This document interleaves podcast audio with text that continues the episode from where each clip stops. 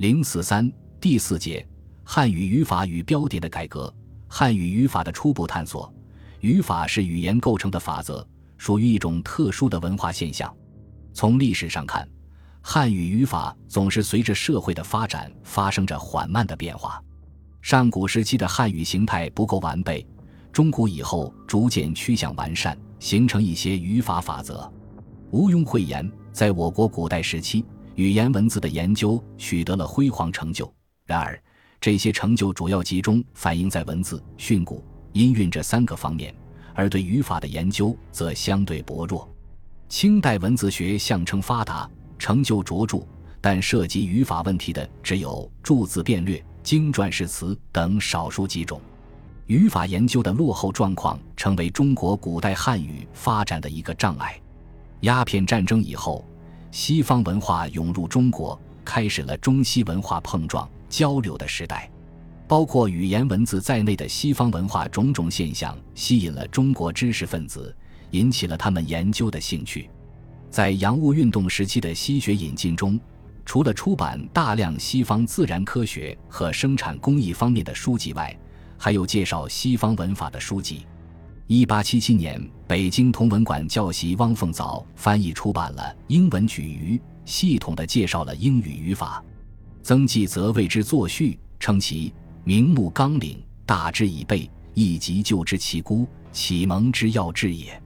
在当时，中外多闻强制之士，为何必字典数十百种，或以点画多少为经，或以音韵为目，或以西洋字母为序，亦既详且博矣。然而说字义者多，读文法者少。英文举语的出版，为国人了解西文语法提供了一个样本。一八九六年出版的《盛世原因》在论述汉语拼音改革的时候，提到词类的划分问题，指出泰西分字义为九类：语并助语、补接；叹息为动作一类，如语、即、在、于、于、一、吟、咏、飞、潜、游泳等活字；指明等级序类为形容一类，如尔、我、他、慢、彼、此、大、小、方。圆、红、绿等虚字，名号自成一类，如中国、沈学、笔、墨等识字。尽管他没有展开叙述，此类划分亦非完善，但却较早的提出了这个问题。两年后，马建中写出了《马氏文通》，对汉语词类划分乃至整个语法改革问题做了系统的阐述。马建中，字梅书，江苏丹徒人。幼年随家迁徙，在上海读书学习英文、法文、拉丁文及外国史地、自然科学。一八七六年，他以郎中身份被清政府派赴法国留学，兼助法公使郭松涛的翻译。回国后，入李鸿章幕府，驻办洋务，曾去印度、朝鲜处理有关事务，担任轮船招商局会办、上海机器织布局总办等职。由于他通晓多种西方语言，因此他对西方语言及语法改革等问题有着深入的思考。他说：“西方语言生其心而行其意者，皆有一定不易之虑。太西童子入学，循序而进，未及治学之年，而观书为文无不明习，而后是其性之所进，肆立于数度、格制、法律、性理诸学而专精焉。”华文经籍虽有规矩隐于其中，特无有为之比拟而皆是之。虽是结绳而后，即四千余载之智慧财力，无不一一消磨于所以载道所以明理之文，而道无有载，理不暇明，亦与夫达到明理之昔人相决逐焉。其贤于优劣，自不待言矣。基于这种认识，他以十余年的功夫，潜心研究汉语语法改革问题。因西文已有之规矩。与经济中求其所同所不同者，取证繁引以确知华文义理之所在，写成《马氏文通》一书。《马氏文通》共十卷，一八九八年出版了前六卷，次年出版后四卷。各卷目录为：卷首为正名，卷一为名字，卷二为代字，卷三为明代之字，卷四为敬字，卷五为动字，卷六为状字，卷七为介字。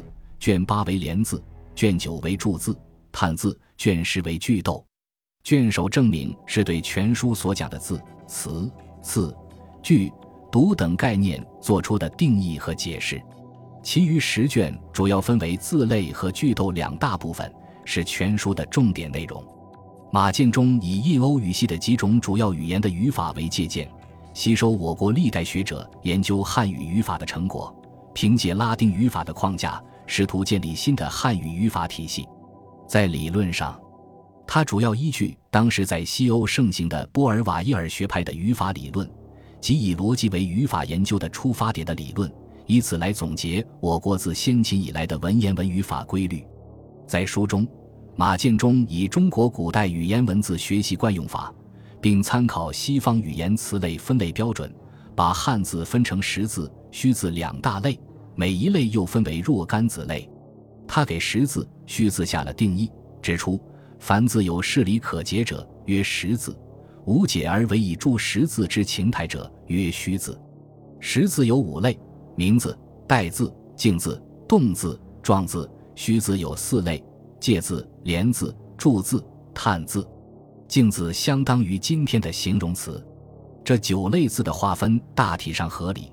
直到现在，关于汉语词汇分类的表述，除把马诗文中的字改为词外，尚无大的变化。马建中的这种分类有继承，有创新。在此以前，中国小学就有识字、虚字之说。但概念不甚确定，多从修辞的角度来理解。马氏把识字、虚字两术语运用于语法研究，结合西方语法规律法则，阐述的更为明确，发前人所未发。关于语句成分结构的各种术语，悉为中国以前所未有，无法沿用。马建中便创造出七种新概念，即起词、语词、指词、表词、思词、加词、转词等。根据西方语法格的概念，马建忠为汉语提出了“次”的名词术语。他给“次”下的定义是：凡名带诸字在句斗中所序之谓，曰次。可见，“次”不仅指明带诸词在句斗中的先后次序，也指它们间的彼此关系。这一概念是分析句子时所用的辅助性术语。马氏在书中共设立了六个字，即主次、实次。偏次、正次、同次、前次，以上内容是古代汉语在研究中所没有注意或注意不够的地方。马氏文通出版至今已经整整一个世纪了，在我国语言文字学的发展中具有划时代的重要历史地位。它最突出的意义就在于，首先用西方语法理论系统的研究中国古代汉语，总结其语法规律。开辟了中国近代汉语语法研究的先河，为后来的语言研究奠定了重要的基础。正如吕书香先生所说，《马氏文通》是我国最早的一部系统的讲语法的书。他还肯定了该书有三方面的优点：广搜例句，文通收集了大量的古汉语例句，大约有七千到八千句，比他后出来的讲古汉语语法的书，好像还没有一本里边的例句有他的多。寻求规律。文通的作者不以分类和举例为满足，他要尝试指出其中的规律，结合修辞。文通的作者不愿意把自己局限在严格意义的语法范围之内，常常要涉及修辞。这些评价是符合历史实际的。作为晚清最早的一部研究汉语语法的著作，《马氏文通》也不可避免地存在缺陷和不足。对有些问题的论述过于拘泥于西方语言语法规则，简单的把它照搬于中国语言体系内，显得十分生硬累赘。如他在此之外，在历次的概念就是模仿西文文法中的格，造成概念上的叠床架屋。此外，在字词分类阐释上也多有不当之处，但这些欠缺远远不能与他的成就相比。二十世纪初，中国学界涌现出更多关心。探讨中国语法改革的学者，章太炎、刘师培、张世钊等人更不待言。就连职业革命家宋教仁亦热衷于此道。一九零四年至一九零七年，宋教仁旅居日本。他在从事革命活动之余，始终关注着汉语改革问题。他在日本购买了大量关于语言文字方面的书籍，如《汉文典》《马氏文通》。日本神字考》《东语完毕》《英文典》《华英字典》《汉和大字典》《英语动词活法要览》《东文汉洋鬼范》《英语发音之物》《音韵考》《发音学讲话》《古今韵考》《上海语文典》等，共计三十余种。认真阅读，潜心研究，他对中外语言进行比较。认为中国古代语言文字学的一个重要缺陷就是忽视对语法的研究，这种局面亟待改变。他说：“于斯中国汉文像无文法书，及日本人稍有作者，亦多不尽详细，需我国人自行研究，作为此等之书方可。”关于汉语语法问题，宋教仁曾做过原则性的论述，指出，他还对汉语体系做了新的设计，具体构成如下。在他设计的这个语言结构中，语法占了相当重要的地位，纠正了古代汉语重文字训诂、轻语法语规的偏颇。为了实现编纂新的汉语学专著的夙愿，他从一九零七年初起着手编写《汉文学讲义》，用新的观点和体例系统论述汉语的文字学、文法学和文章学。写完的部分有第一章总论，第二章文字学中的三节。即第一节形体之起源，第二节形体之构造，第三节音韵、音韵之分别、音韵之和谐等。未久，他因回国参加反清革命，不得不罢笔停书，使该书成为永远的待续之作。几乎与宋史同时，张世钊在一九零七年出版了《中等国文典》，也讨论了语法改革问题。张世钊，字行言，湖南长沙人。民主革命家、著名学者，先后留学日本、英国。辛亥革命后，曾任北京大学、东北大学教授。张氏的文典主要吸收了马氏文通的观点与成果，但在词的归类及语法、术语等方面做了一些修正。他也把词分成九类，不过名称与马氏文通不同，即是名词、代名词、动词、形容词、副词。介词、接续词、助词、感叹词，已与现在通行使用者无大差异。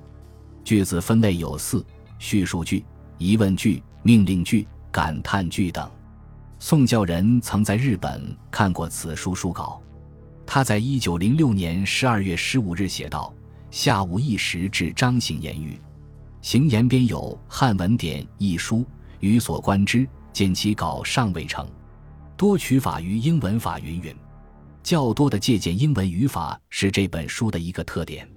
大致来说，马氏文通问世后，我国语法改革、语法学的建立，经历了一个较长的模仿外国语法的时期。正如陈承泽在《国文法草创》中所批评的：“坊间通行之中国文法，大抵以外国文法为炫，而强以中国文法内之所谓削足适履的文法。”这既是晚清时期汉语改革的一个特点，也是其中的不足。